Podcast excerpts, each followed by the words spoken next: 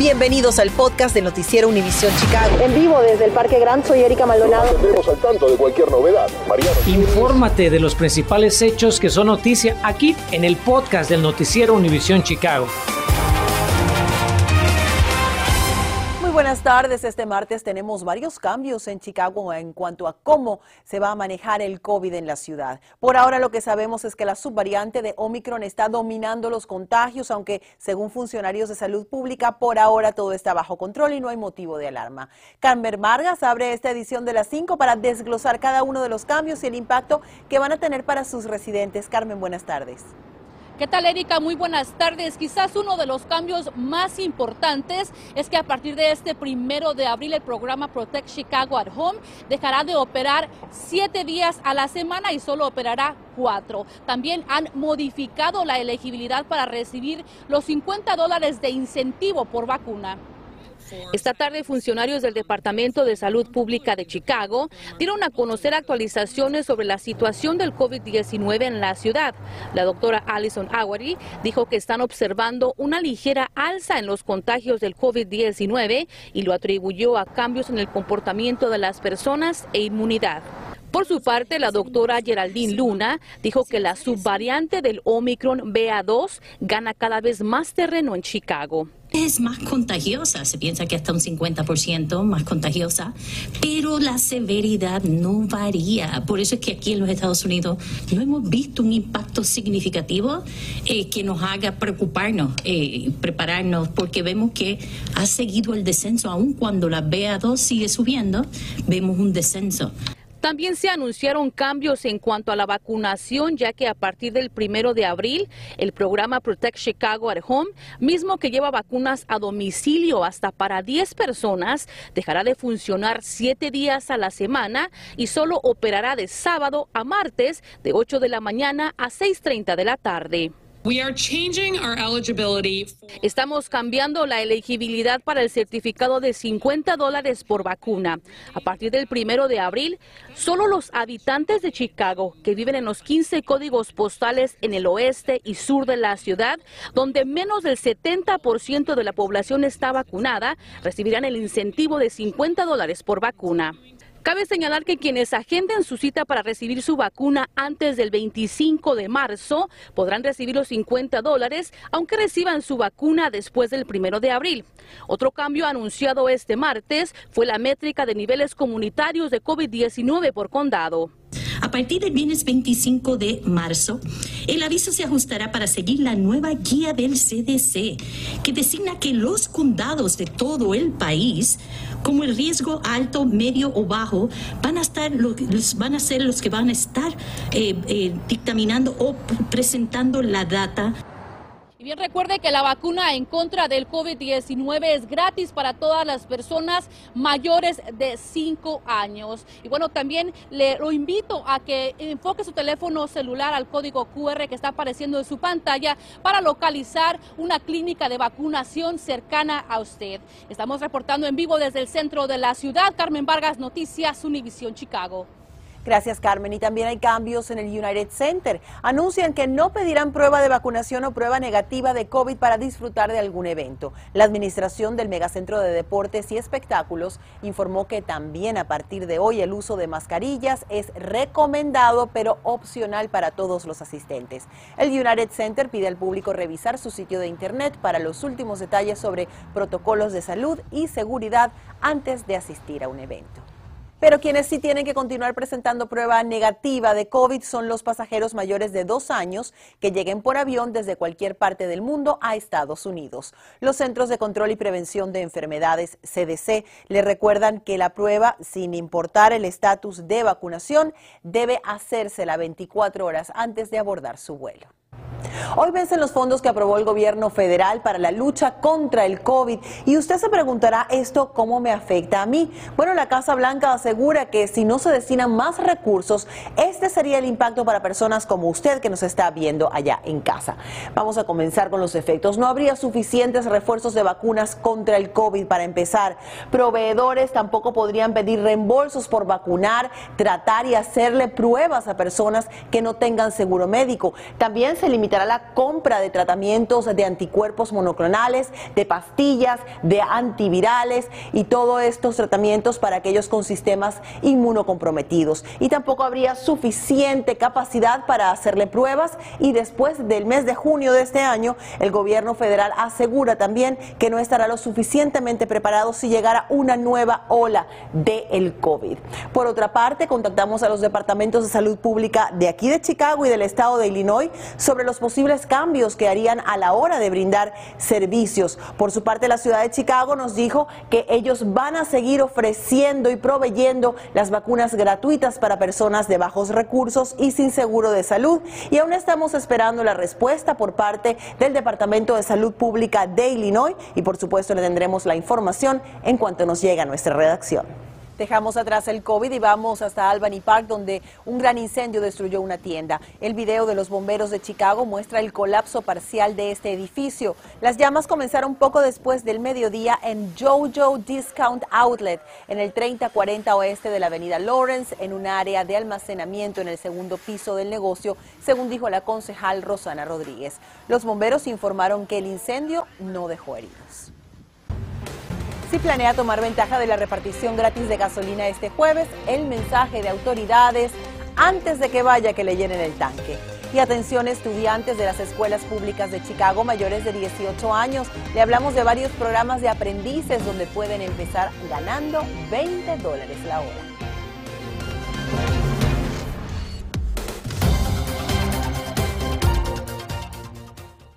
Infórmate de los principales hechos que son noticia aquí en el podcast de Noticiero Univisión Chicago.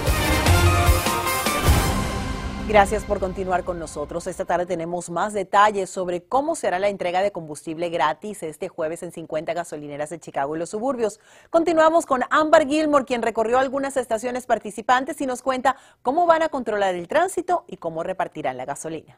Llegó la nueva ronda de gasolina gratis, sí, gratis, por parte del millonario Willie Wilson. Empezamos con 200 mil dólares y este jueves será un millón. Hemos puesto este dinero para que la gente aproveche, todo salga sin problemas. Vimos mucha gente que no alcanzó, entonces me dije, tengo dinero extra. El donativo de un millón de dólares se repartirá en 50 gasolineras de la ciudad y suburbios. La ronda de gasolina gratis inicia a las 7 de la mañana. Habrá cierre de calles. Uniformados de la policía y personal del Departamento de Manejo y Emergencia de la ciudad estarán ayudando con el tráfico. Y esta es una de las gasolineras donde usted podrá recibir gasolina gratis. Esta está ubicada en el vecindario de West Elsdon, entre las calles 55 y La Cosner. Usted aquí puede recibir hasta 50 dólares para llenar su tanque de gasolina. Ahí encontramos al señor Jorge, quien se enteró por Noticias Univisión Chicago que él podría ser uno de los 400 afortunados jueves van a estar dando gasolina gratis. ¿Usted piensa venir o...? Sí, pues sí, sí hay gratis, sí, porque está carísima. ¿eh? ¿Cómo crees que te puedes tú beneficiar recibir pues gasolina gratis? Si puedes llenar tu tanque de gasolina. Pues eh, sería un ahorro, porque ahorita está muy cara la gasolina. Y pues estaría muy bien. Justo para prevenir aglomeraciones y reducir el tráfico vial, Willie Wilson y su equipo de trabajo han tenido reuniones a diario con las autoridades para tener una mejor logística. Sí, en la ciudad de Chicago tenemos creo que más de 20 gasolineras. En esas gasolineras, cada gasolinera recibirá 400 boletos, que significa 400 autos. El asesor Valdés recomienda no llegar en la madrugada. El auto va a llegar el chofer se mantiene en todo momento en el auto. Llega un voluntario de la organización de la fundación del doctor Willie Wilson, se le otorga una boleta. Eh, va a ser dirigido el chofer hacia la dirección donde debiera entrar. 250 voluntarios estarán guiando el tráfico en las 50 gasolineras como esta ubicada entre la 52 y la West en el vecindario de Gage Park. Solamente habrá una entrada y una salida. Son 50 dólares que van a estar dando. ¿Con cuánto más o menos llenas tu, camioneta? Como con 60 dólares. Un ahorro de 10 dólares. Sí. Sí, a ver si podemos estar aquí. Para la lista completa de las gasolineras, tómele una foto al código QR que sale en su pantalla. Ambar Gilbo, Noticias, Univisión, Chicago. Por otra parte, las escuelas públicas de Chicago quieren que sus estudiantes desde temprana edad pues aprendan sobre las diferentes carreras disponibles. Y es que no todas requieren un título universitario y hay industrias competitivas en las que jóvenes aprendices pueden empezar ganando 20 dólares la hora. Mariano Gielis investigó cuáles son algunas de ellas y cómo pueden inscribirse los estudiantes interesados.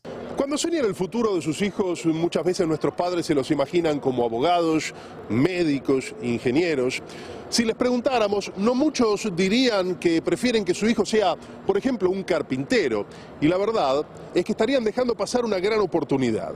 Yo he hecho edificios que ayudan y van a estar allí por toda la vida.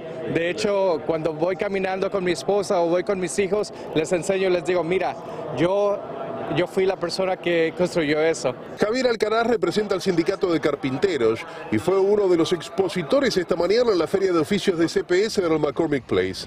El evento, que dura hasta el próximo jueves, reunirá unos 3.000 estudiantes de secundarias públicas con potenciales empleadores. En la feria los muchachos podrán aprender y hablar con electricistas, albañiles, los mencionados carpinteros y hasta constructores. Mire, hasta un curso acelerado en cómo levantar paredes los muchachos podrían aprovechar. Y quién le dice, en un futuro no muy lejano, hasta podrían obtener un salario que sea la envidia familiar. Para que tome conciencia, el programa de aprendices del sindicato de carpinteros paga 20 dólares la hora el primer año, 25 dólares la hora el segundo, 33 dólares la hora el tercero y 40 dólares la hora el cuarto y último año, mientras que el salario de un carpintero licenciado es de un mínimo de 50 dólares la hora más beneficios, pero ese, como le decíamos, es el mínimo. Es una buena carrera, más de 100 mil dólares al año. Y sin tener... beneficios también, ¿no? Oh, beneficios los mejores, de dentista, de ir al doctor, y no nada más eso, pero tengo una pensión. Y para los estudiantes que ya van pensando en una salida laboral para colaborar con la economía familiar, se trata de una oportunidad difícil de igualar. Tú me contabas que tu papá también se dedica a algo similar. ¿Te ha tocado ir a ayudarlo alguna vez? Sí, a veces le ayudo en sus trabajos. Me lleva con, con él y le ayudo a, a poner las cosas que le está haciendo. ¿Y eso es algo que te gustaría hacer a ti cuando termines la escuela? Sí. Otro detalle que no es menor, históricamente estos oficios bien remunerados han sido potestad de trabajadores anglosajones. Tal vez esta feria de CPS sea una buena oportunidad de abrirle la puerta a nuestros muchachos hacia un futuro prometedor que no requiera necesariamente el paso por la universidad. Cualquier duda, consulte con las autoridades de la escuela de su hijo. Mariano Gielis, Noticias Univisión, Chicago. Y ya que estamos en la educación, la huelga del Distrito Escolar 209 parece no tener fin. Este martes fracasaron una vez más las negociaciones entre la administración y el sindicato de maestros de Proviso, que están en paro laboral desde el viernes 4 de marzo. El superintendente James Henderson confía en que la huelga quede resuelta antes de que los alumnos regresen del receso de primavera el próximo lunes 28 de marzo. Recuerde que el conflicto afecta a tres secundarias con unos 5.000 estudiantes. Gracias, Ligia. Si este año no se pierde el Lollapalooza, ya le tenemos la lista de los artistas que dirán presente. ¿Vendrá su cantante o su grupo favorito?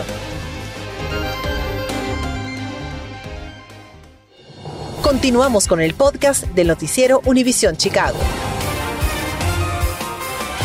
Y esta tarde nos despedimos con la tan esperada cartelera de artistas para Lollapalooza. Organizadores anunciaron las mega estrellas que en el verano estarán en el Grand Park.